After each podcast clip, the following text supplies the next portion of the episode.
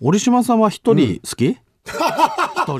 出し抜けすぎるだろ、それ。 お一人様男子、まあ多いですよ、その一人でいることはね。まあ純粋に、まあの、単純に友達が少ないっていうのが大前提で すけど。友達少ないんだ。ういやいやいや。まあまあよく飲みに行ってますけどね、友達とね。最近はね、うん一人ぼっちライフ事情がちょっと変わってきたの。あ、そうなのあの一人でいてうもん寂しくないという、あはあ一人でいても苦にならないっていんうんうんううん性格の人が増えてきてるの。あ、そうなのそれが、うん今日の今時用語、ソリタリー性質。ソリタリー性ソリ質。タリー性質だよ。まあそれ出されると俺は、俺の場合はほら何でも軍事的に例えが ちなんで俺の場合はミリタリー体質です知けどってるけど、それは知ってるけど、ミリタリーとはまたちょっと違うのね。でもさな寂しくないとそう一般的にね人は一人でいることを寂しいって感じる傾向があって、うんうんうん家族や友達と行動を共にするんだまよあね、それは群れるの自然ですよ、うん、ところがソリタリー性質の人は一人でいることについて何も感じない、はあはあ寂しいとも思わない、うん友人を作る、うん必要性も感じないっていう人もいるなるほどメンタル強い一人ぼっちと、そういうこと、うんでそのぼっちっていうのもね少し性質が異なってて、おうぼっちが友達を作りたいとうんのに作れないのに対してね、ほうほうほうこうソリタリー性質の人はそもそも友達いらない と、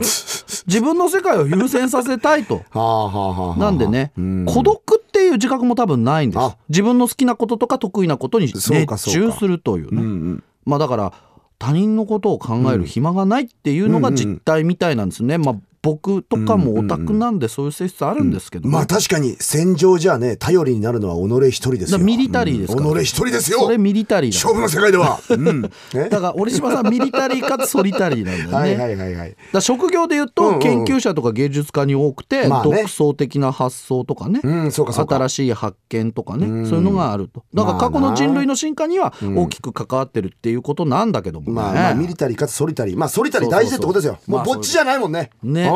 でぼっちうんちなみに一人ぼっちのぼっちうん、うん、これ折島さん語源わかりますこれあれでしょ、あの奉仕でしょああさすが奉仕から来てるわけでしょさすがうんねえ小島奉仕とか紀泉奉仕の奉仕だろそうなんですうんよ仏教用語ですよこれ一人帽子、うん奉仕と書いて、一人帽子がなまって一人ぼっちになったなるほどこれね師匠が走ると書いて師走この師匠もこれ仏教の世界の師匠だからなあだからお坊さんのボンボンボ偉ンいお坊さんクレに忙しいお坊さんでそうそうそうそう師走というふうに言うんだね。なるほど、ねというわけで今日の今時用語はソリタリー性質お意味は一人でいても苦にならない性格でした。そうだ強くなれ